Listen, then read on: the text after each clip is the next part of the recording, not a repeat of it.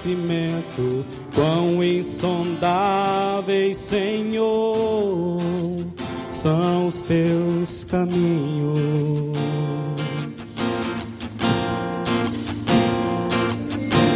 Quem conhece a mente desse Deus? Não há outro igual a Ele e ninguém acima dele, porque por Ele,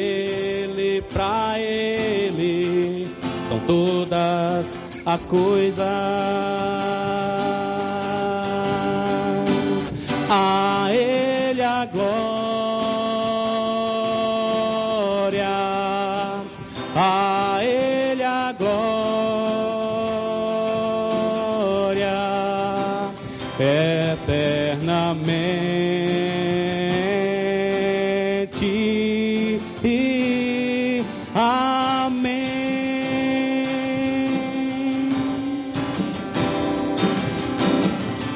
Conhece a mente desse Deus? Não há outro igual a Ele e ninguém acima dele, porque por Ele, pra Ele, são todas as coisas. A Ele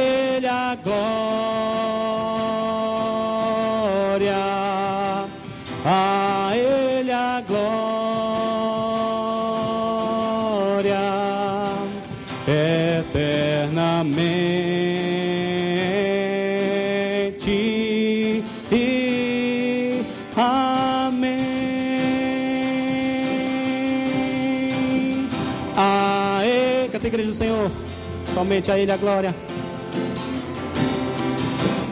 A Ele a glória eternamente.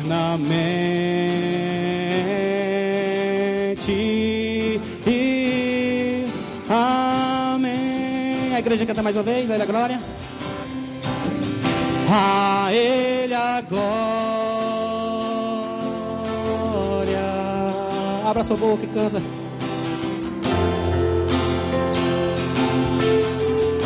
eternamente. Amém.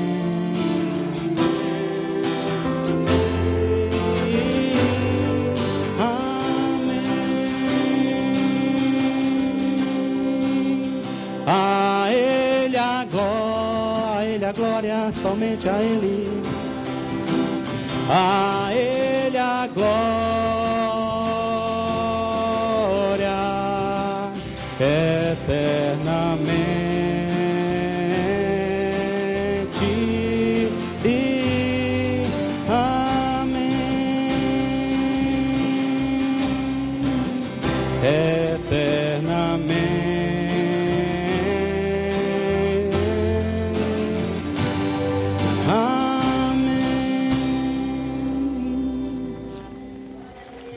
Mateus 21 e 9 diz assim: A multidão que ia adiante dele e os que o seguiam gritavam: Hosana ao filho de Davi. Bendito é o que vem em nome do Senhor. Hosana nas alturas. Amém. Vamos glorificar, declarar isso nessa noite.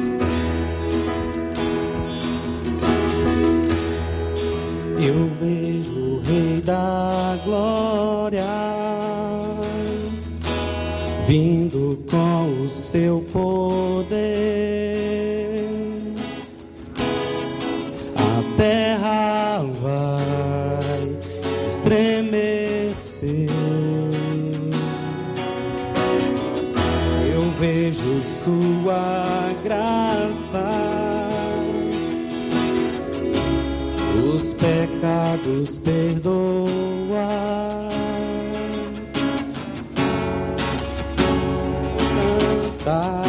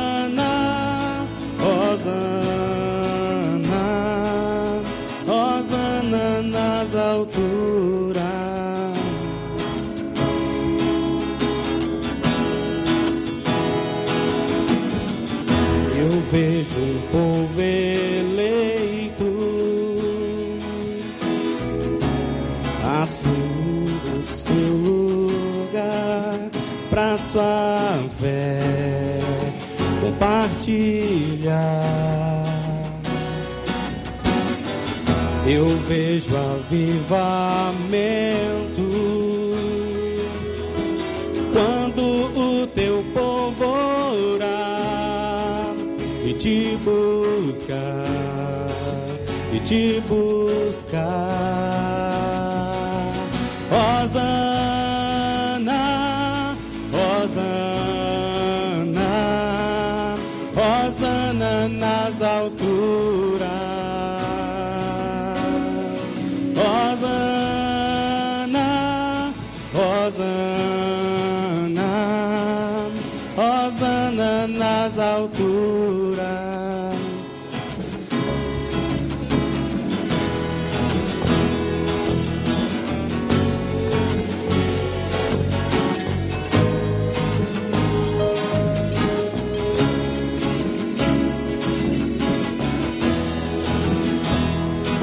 Limpa, Senhor, nosso coração. E abre os nossos olhos, Senhor.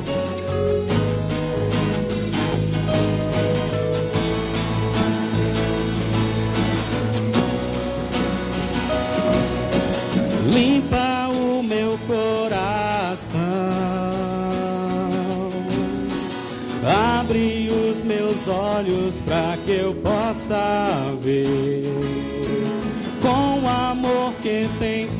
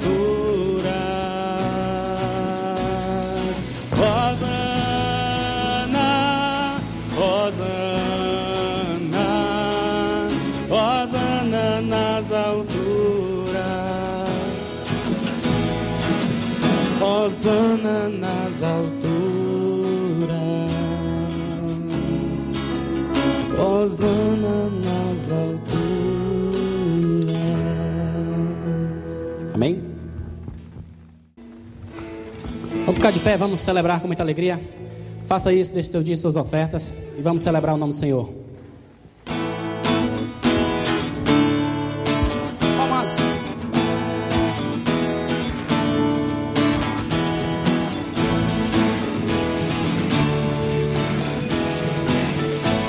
Somente o Senhor é digno de toda honra, todo louvor, toda glória.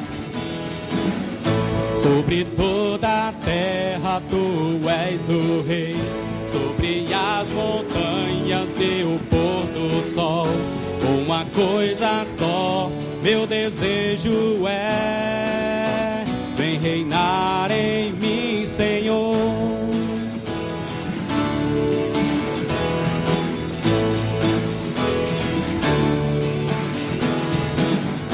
Sobre toda a terra tu és o rei, sobre as montanhas e o pôr do sol.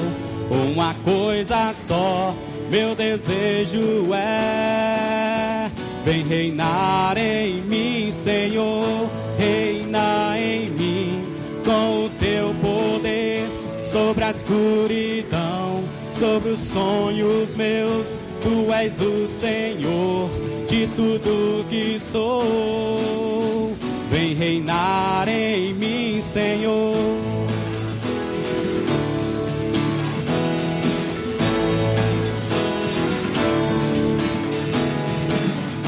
sobre o meu pensar, tudo que eu falar, faz-me refletir a beleza que há em ti. Tu és para mim mais que tudo aqui. Vem reinar em mim, Senhor, reina em mim com o seu poder. Sobre os sonhos meus, tu és o Senhor de tudo que sou. Vem reinar em mim, Senhor, reina em mim com o seu poder sobre a escuridão, sobre os sonhos meus. Tu és o Senhor de tudo que sou. Vem reinar em mim, Senhor.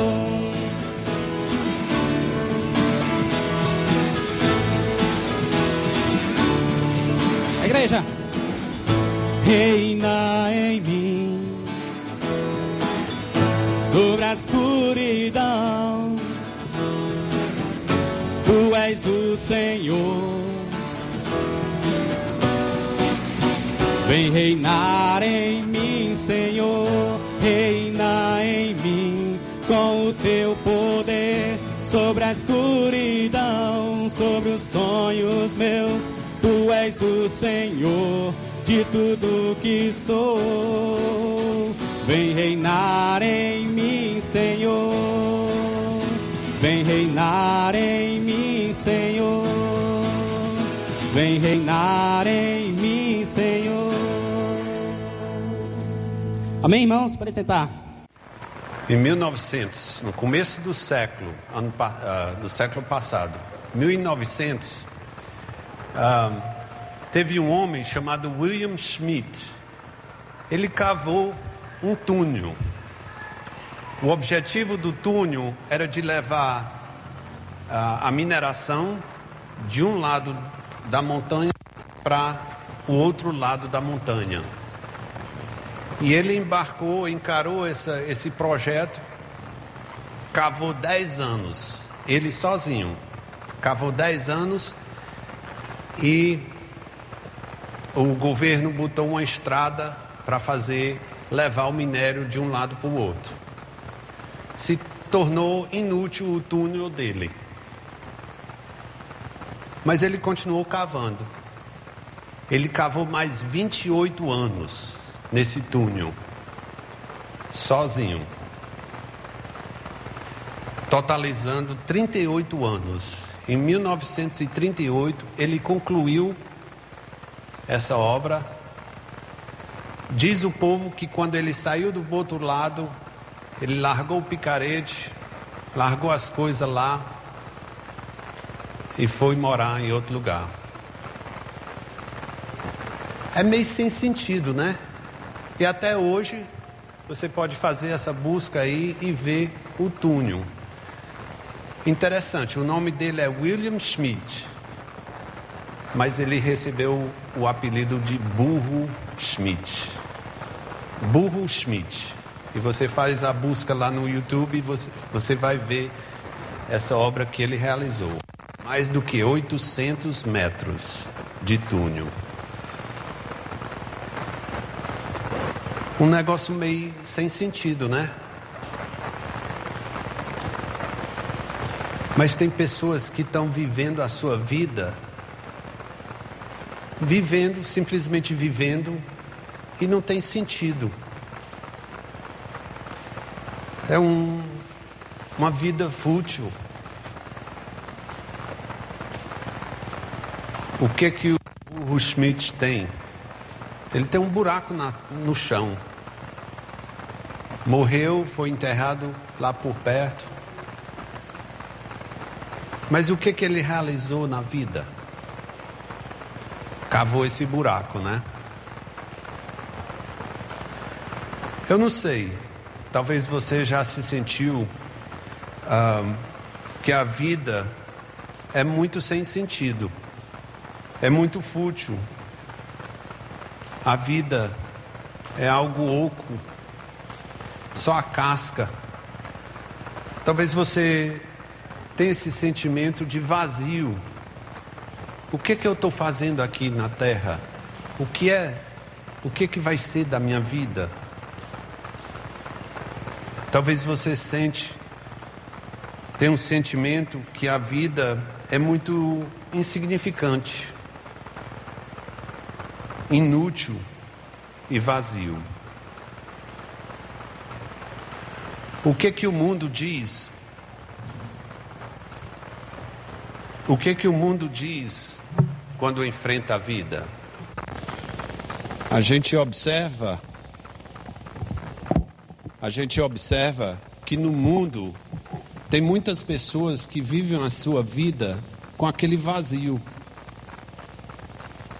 Não tem uma perspectiva eterna. E esse é o título da nossa mensagem hoje à noite. Uma perspectiva eterna. O mundo muitas vezes diz: vamos comer, vamos beber, vamos ser felizes, porque amanhã a gente morre. Isso aí podia resumir muitos na vida de hoje. Mas a Bíblia diz: a nossa vida tem sentido somente quando nós temos um relacionamento com Deus. Quando nós conhecemos Deus, o Deus eterno. Aí a nossa perspectiva de vida é uma perspectiva eterna. E não só desse mundo, de beber, comer, ser feliz e morrer no próximo dia. Vamos abrir nossas Bíblias lá para o livro de Salmos. Livro de Salmos, no Salmo 90. No Salmo 90. Aqui nós temos o salmo mais antigo do livro de Salmos. E na sua Bíblia você vai observar que é uma oração de Moisés, homem de Deus. É o título que é dado lá. Foi Moisés que escreveu esse salmo. O único salmo do livro dessa coleção que foi escrito por, Moisés. Moisés estava no deserto quando ele escreveu esse, esse salmo. E a situação era que ele estava lá com o povo de Israel, andando no deserto, passando aqueles 40 anos no deserto. Moisés, basicamente, foi criado no Egito, passou 40 anos no Egito, passou 40 anos aí fugindo do Egito, ele passou 40 anos no, no deserto. Lá no deserto é que Deus chamou ele, com 80 anos. E os últimos 40 anos ele passou como líder do povo de Israel, do povo de Deus. Então, essa é a situação de Moisés. E você lembra muito bem que nesses 40 anos no deserto, por causa da incredulidade deles, Deus não permitiu que os acima de 20 anos entrassem na terra prometida, a não ser Caleb e Josué. Então, durante esses, durante esses 40 anos no deserto, todo aquele povo de 20 anos acima tinha que morrer. Iam morrer durante aqueles 40 anos. Então, arrodeado de Moisés, tinha muita morte, muitas pessoas morrendo por causa desse castigo, da, da incredulidade deles. Então a gente vai ver algumas partes tristes aqui da, desse salmo, mas a gente vai ver e tentar ter uma perspectiva eterna uh, ao estudar esse salmo. Eu dividi em duas partes. A primeira parte é o vazio da vida sem Deus. A segunda parte é o verdadeiro sentido que nós temos quando nós entendemos Deus e temos um relacionamento com Deus. No nosso estudo, a gente vai pular um pouquinho nesse salmo, mas eu creio que dá para acompanhar, porque a primeira parte se encontra no meio desse salmo. Mas vamos ler do, do versículo 1, ah, aí a gente vai estudando ah, na medida que a gente vai lendo esses versículos. Senhor, Tu és o nosso refúgio sempre, de geração em geração. Antes de nascerem os montes e de criares a terra e o mundo, de eternidade em eternidade, tu és Deus. Depois a gente vai voltar para esses dois versículos. Então, primeiro, então começa no versículo 3, começa a parte onde fala do vazio da vida sem Deus. Do versículo 3 ao versículo 11, não tem coisa boa, não. São versículos meio tristes. Quando a gente lê e entende a brevidade da nossa vida, não é, não é coisa para a gente se animar. Mas aqui a gente vê, do versículo 3 ao 11, uh, o vazio da vida sem Deus. Na primeira parte, do versículo 3 a 6, a gente vê o homem fraco. Vamos ler. Versículo 3: Fazes os homens voltarem ao pó, dizendo: Retornem ao pó, seres humanos.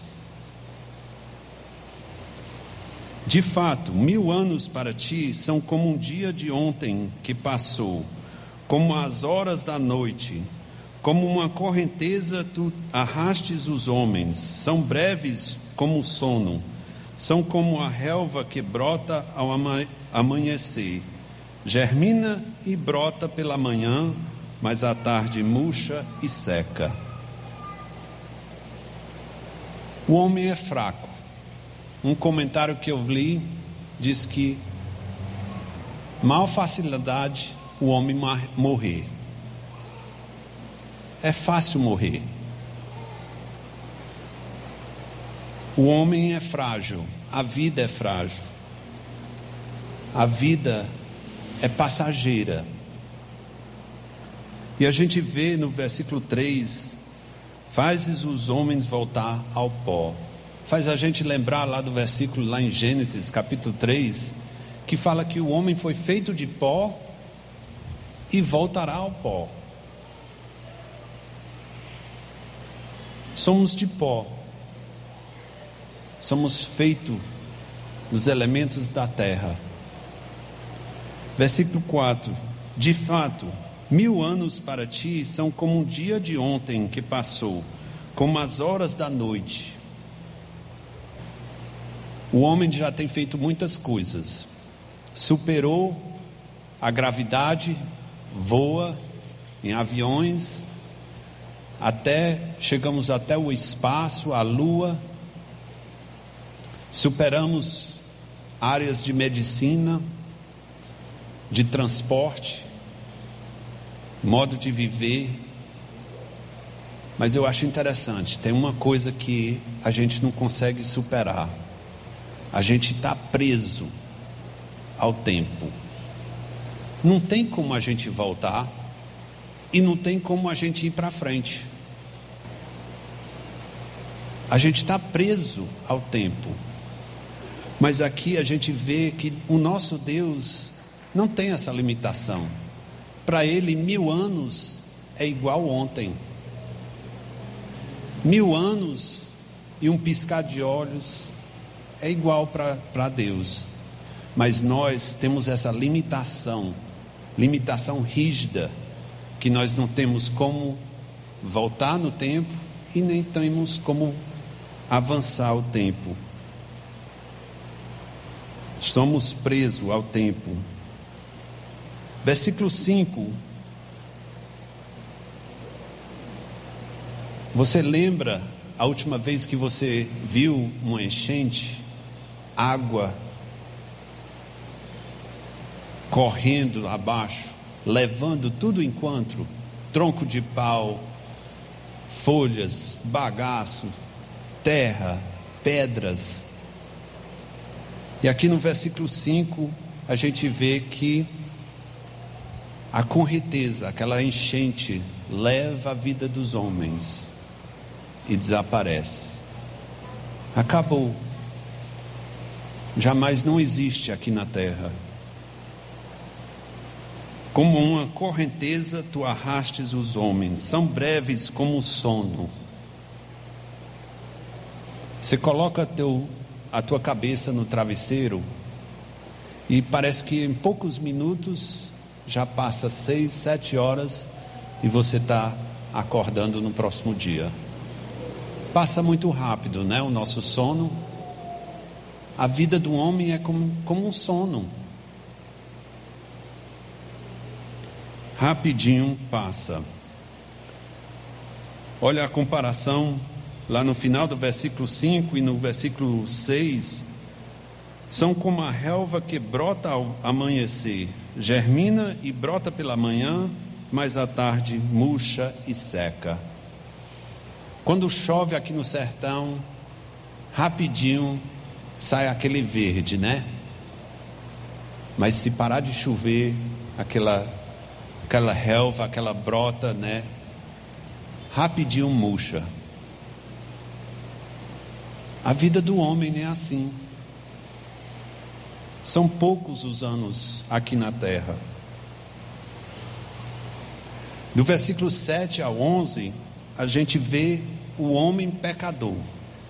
O homem pecador. Versículo 3 a 6, a gente vê o homem fraco, breve a vida dele, e do versículo 7 ao 11, a gente vê o homem pecador. Diz assim a palavra de Deus: Somos consumidos pela tua ira, aterrorizados pelo teu furor. Conheces as nossas iniquidades, não escapam os nossos pecados secretos à luz da tua presença. Conhecendo a história de Moisés, será que ele tinha, tinha pecados secretos? Você lembra que ele tentou esconder o fato que ele tinha matado, ele assassinou um homem lá no Egito, tentou esconder. Nós também, nós, homens e mulheres, temos pecados secretos mas a luz de Deus clareia. Não tem segredo para o nosso Deus. Nosso Deus é um justo juiz, Ele é santo, puro, e a ira de Deus cai sobre o pecado do homem. E é o que a gente vê aqui.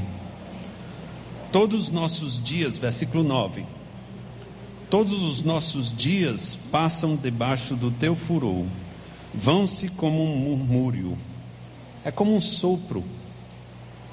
Estamos debaixo da ira de Deus, e a nossa vida passa como se fosse um vapor, um sopro. Versículo 10: Os anos de nossa vida chegam a 70 ou a 80 para os que têm mais vigor Entretanto, são anos difíceis e cheios de sofrimento, pois a vida passa depressa e nós voamos. Quando meu pai completou 80 anos, até a morte dele, com 88, ele citava esse versículo.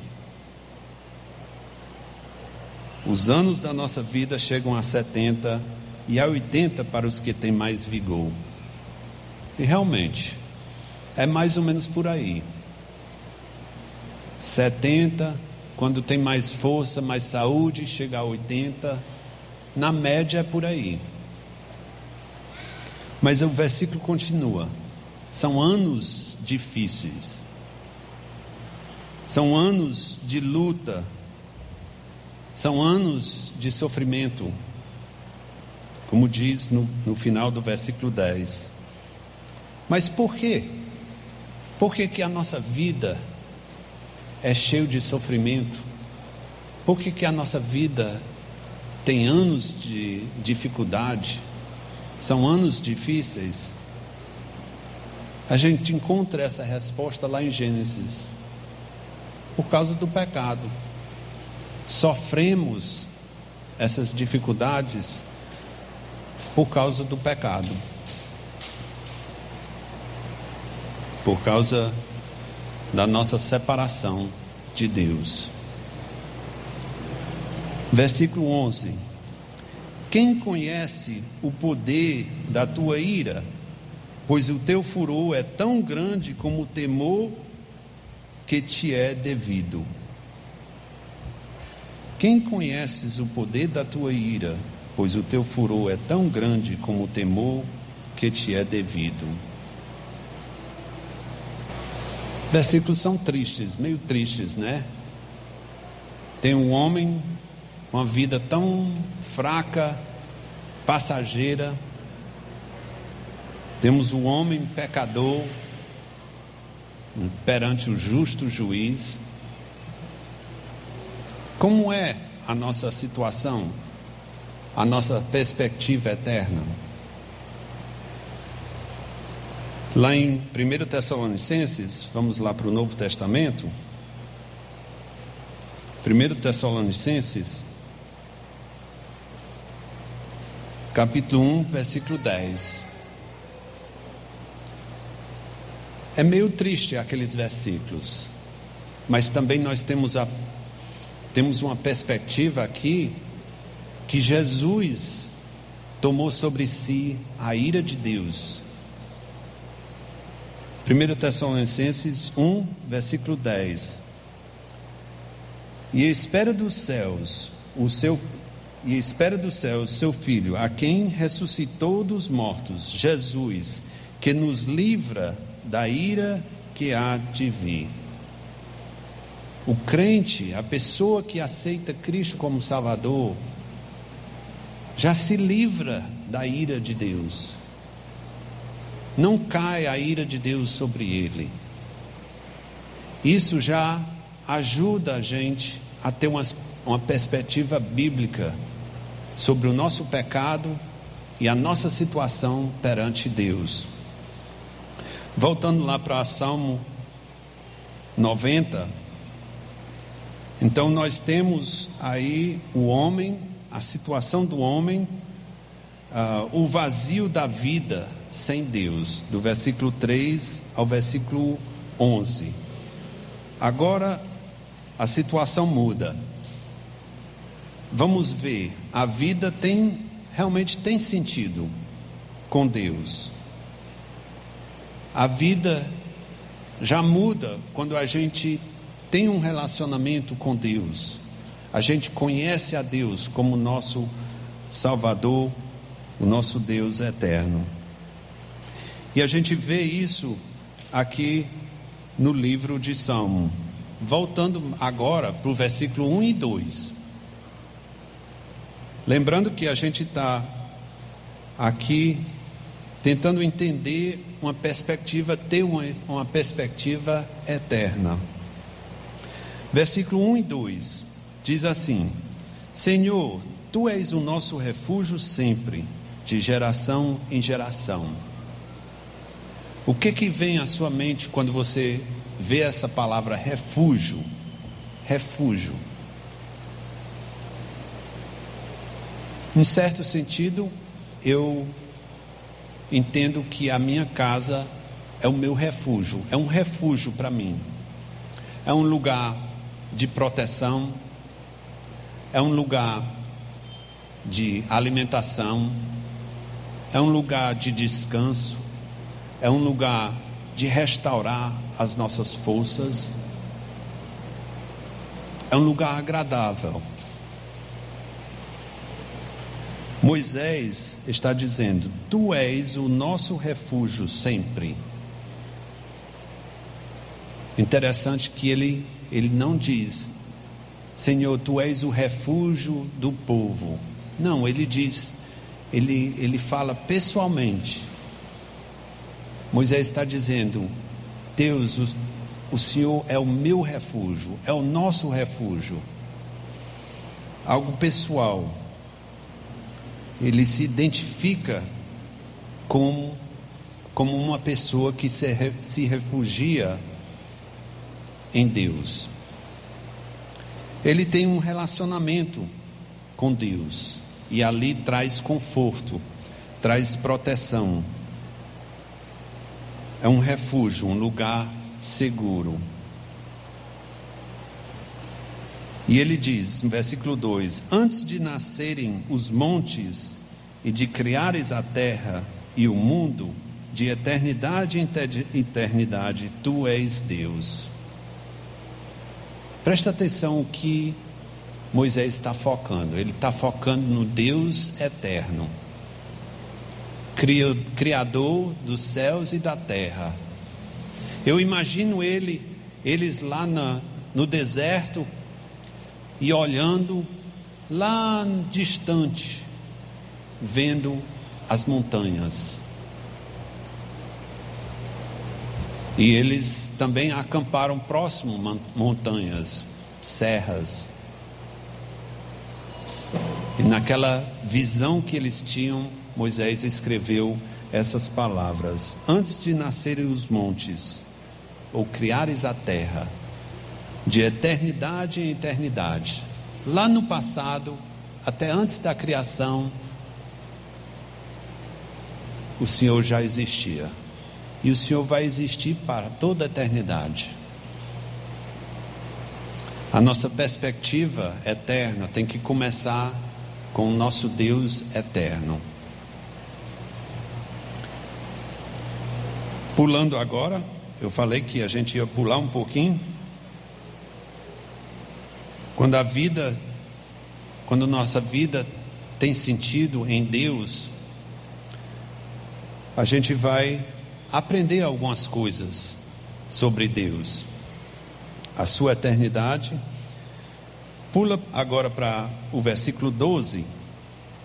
Ensina-nos a contar os nossos dias para que o nosso coração alcance sabedoria. Ensina-nos a contar os nossos dias. Será que isso é simplesmente ah, contando porque facilmente eu conto do dia que eu nasci até hoje, eu sei exatamente quantos dias eu tenho de vida. Eu acho que não é simplesmente contar os dias, mas eu creio que aqui o que ele quer dizer é que a gente precisa entender os motivos de cada dia. A gente tem que ver Deus em cada dia da nossa vida. Aí sim a gente vai ter sentido na vida. Vamos valorizar a vida, valorizar o que Deus tem feito uh, aqui na terra, em nós e através de nós. Então, aqui nesses versículos, do 12 ao uh, ele, ele tem esse pedido, né? Uh, ensina-nos a contar os nossos dias, e do versículo 13 ao versículo 17, a gente observa mais ou menos cinco pedidos que Moisés faz. E a gente vai ver aqui uh, essas bênçãos que Deus nos dá, que nos ajuda a valorizar a vida, que nos orienta, nos dá sentido na vida. Versículo 12, ou digo, versículo 13. Volta-te, Senhor, até quando será assim? Tem compaixão dos teus servos Tem compaixão. Moisés quer ver a compaixão de Deus.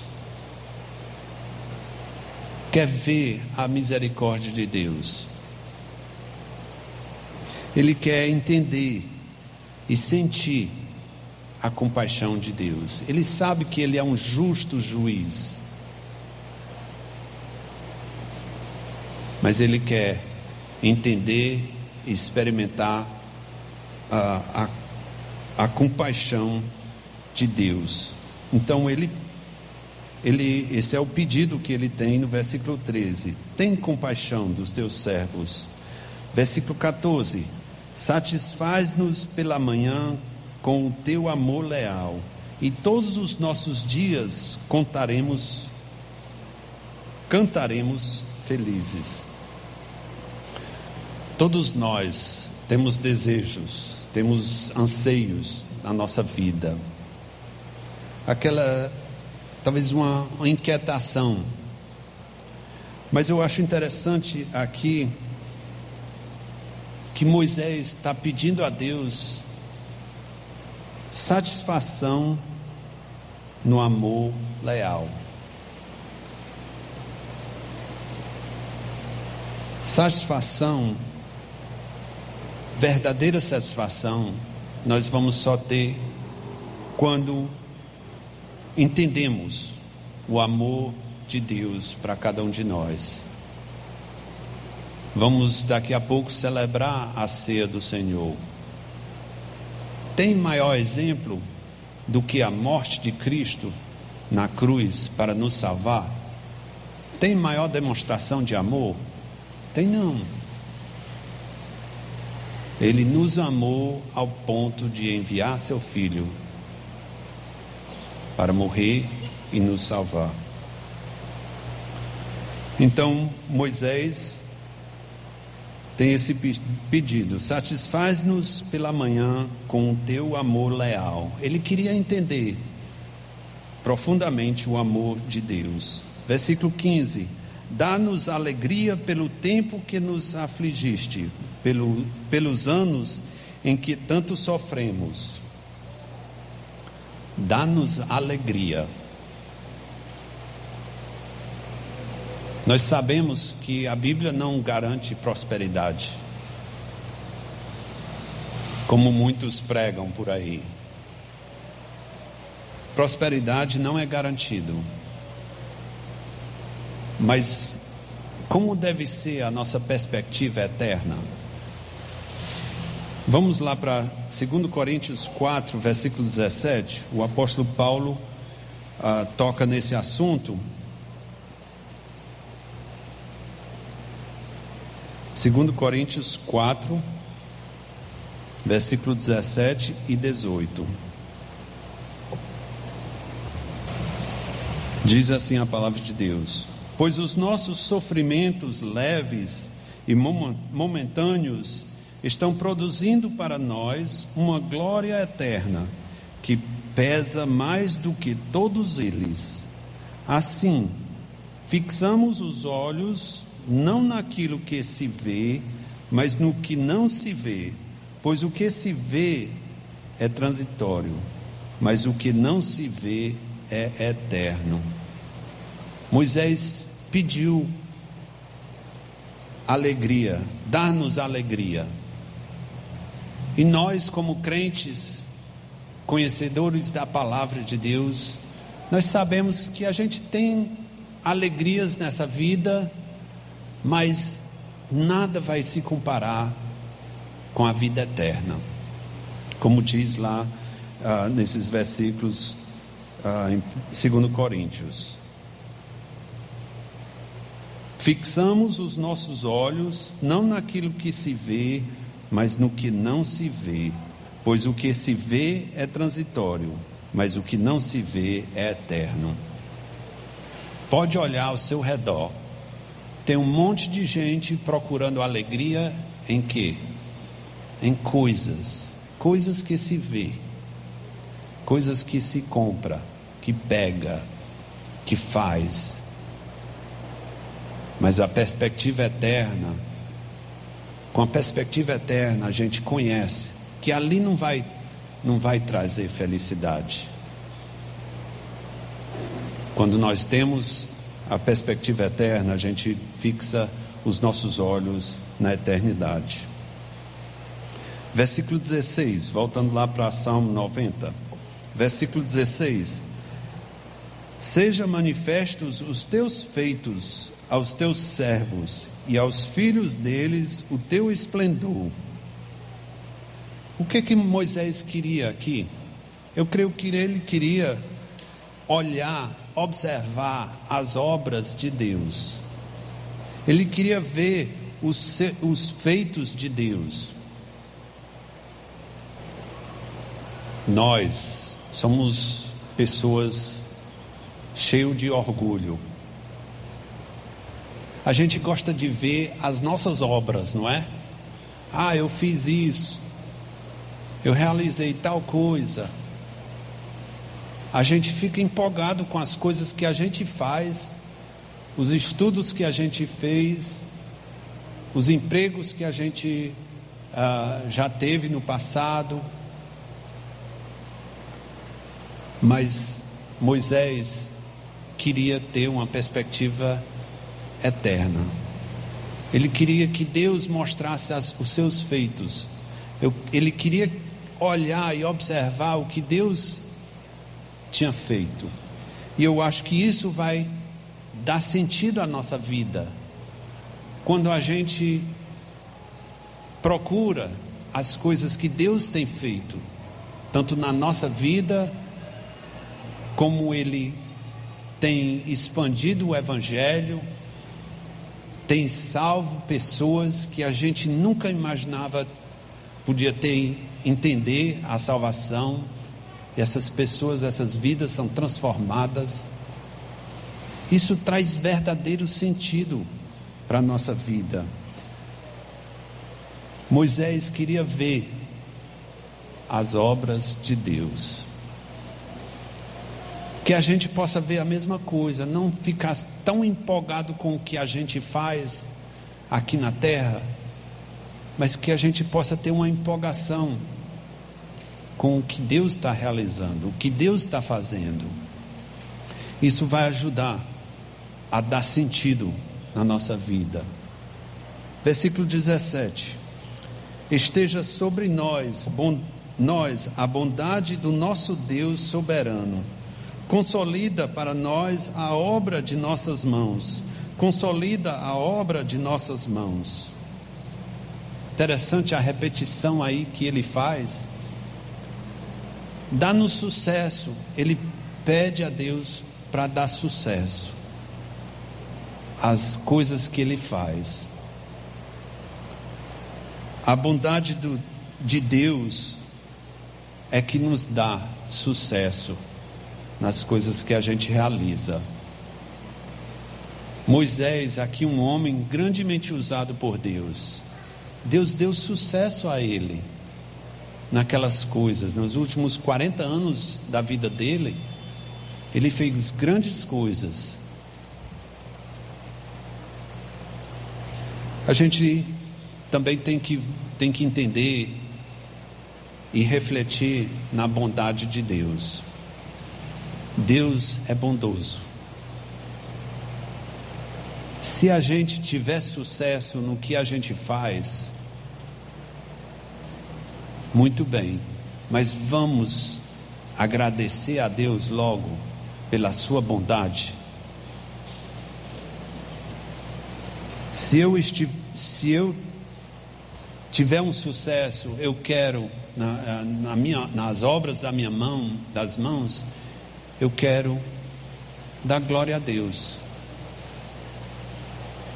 É por causa da bondade dele que eu tive tal sucesso. E essa perspectiva, irmãos, é que nos dá sentido na vida. Quando a gente estamos satisfeitos, encontra aquela satisfação no amor de Deus.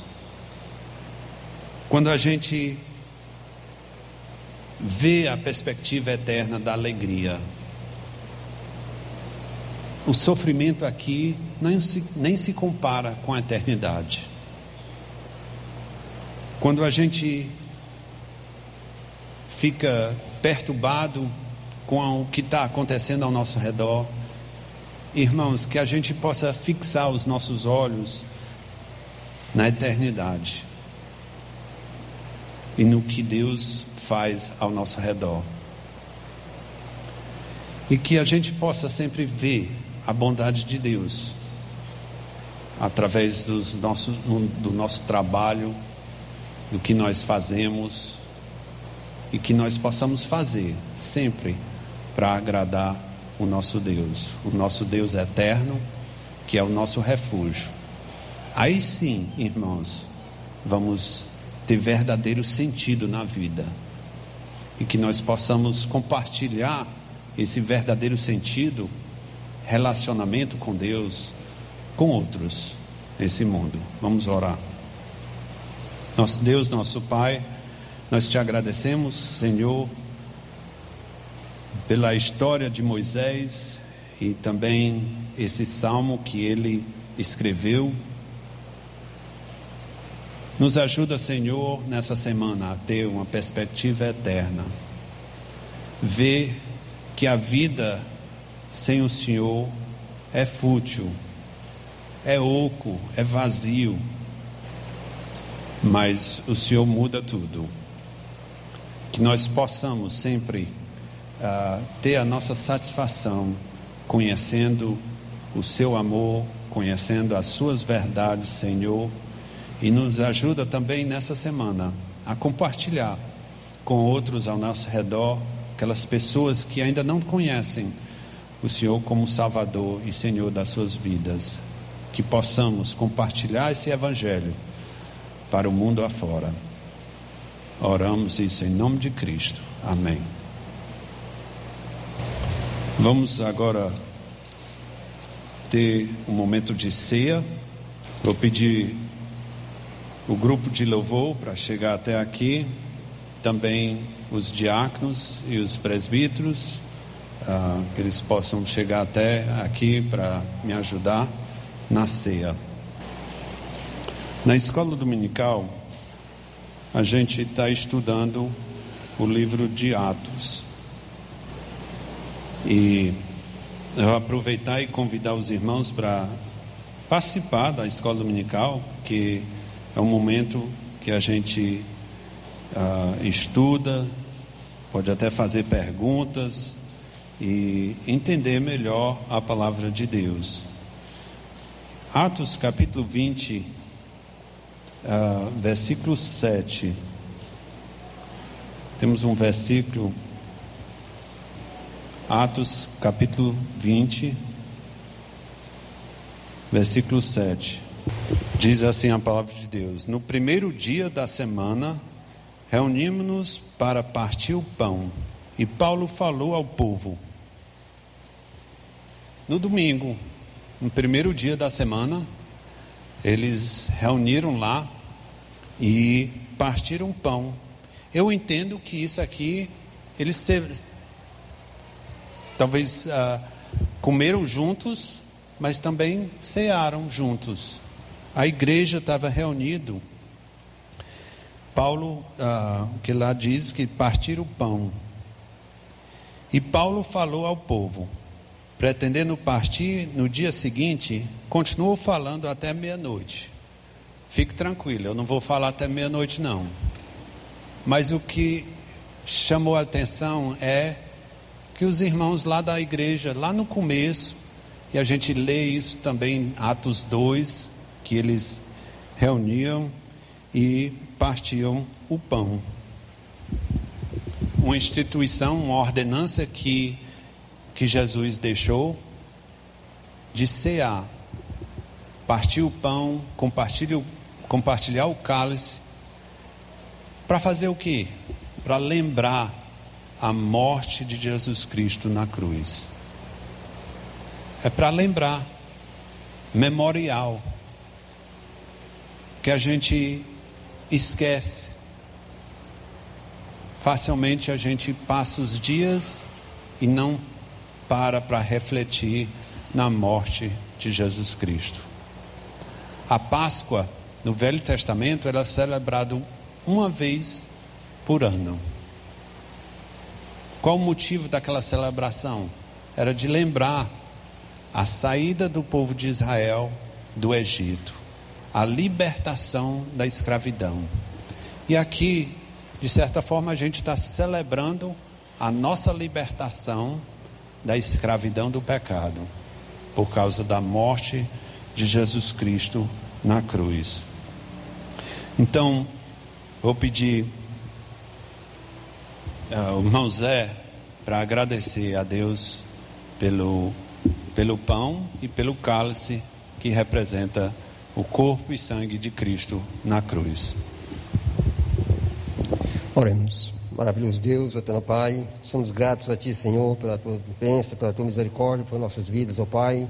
Nesse momento eu quero te agradecer por esse pão, ó Pai, que representa o teu corpo que foi esmagado, ó Pai, na cruz do cavalo, no nosso lugar, para a remissão de pecado. Também te agradeço pelo cálice que representa o teu sangue, que foi derramado na cruz, para que os nossos pecados fossem lavados e remidos através desse sangue, ó Pai. Somos gratos porque o Senhor fez isso no nosso lugar, mesmo sem nós merecer, mas é pela tua misericórdia que o Senhor fez isso. Por isso eu te agradeço em nome de Cristo. Amém.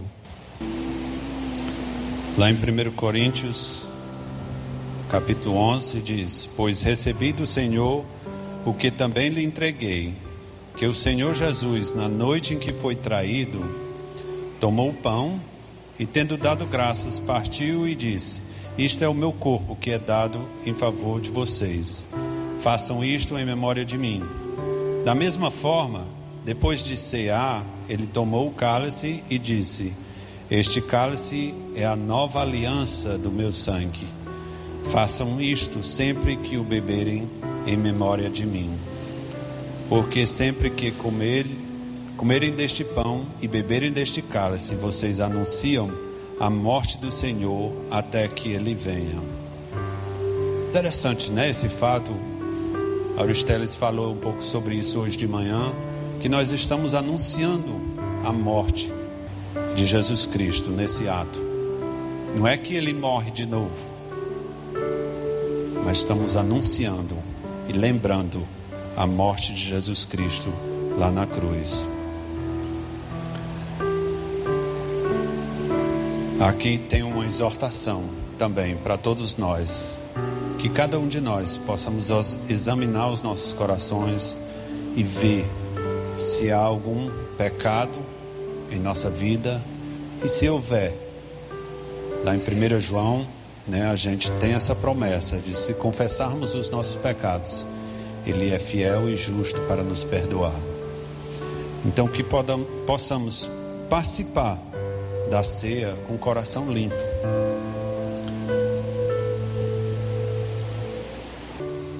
Naquela noite, tendo dado graças, partiu e disse: Isto é o meu corpo que é dado em favor de vocês. Façam isto em memória de mim. Então vamos participar do pão, lembrando o corpo de Cristo que foi pregado lá na cruz. Naquela noite ele tomou o cálice e disse: Este cálice é a nova aliança do meu sangue. Faça isto sempre que o beberem em memória de mim. Vamos participar do cálice. Nosso Deus, nosso Pai, nós te agradecemos, Senhor, pela salvação que temos em Cristo Jesus. Te agradecemos por ter nos libertado da escravidão do pecado, do lamaçal do pecado e nos colocado em cima da rocha firme, Senhor. Te louvamos, te agradecemos pelo teu amor. Te agradecemos por esse momento que refletimos lembramos aqueles grandes sacrifícios que foi feito lá na cruz. Nos despede agora, Senhor, com a tua paz e a tua proteção. E nos traz de volta logo mais para te cultuar. Oramos isso em nome de Cristo. Amém.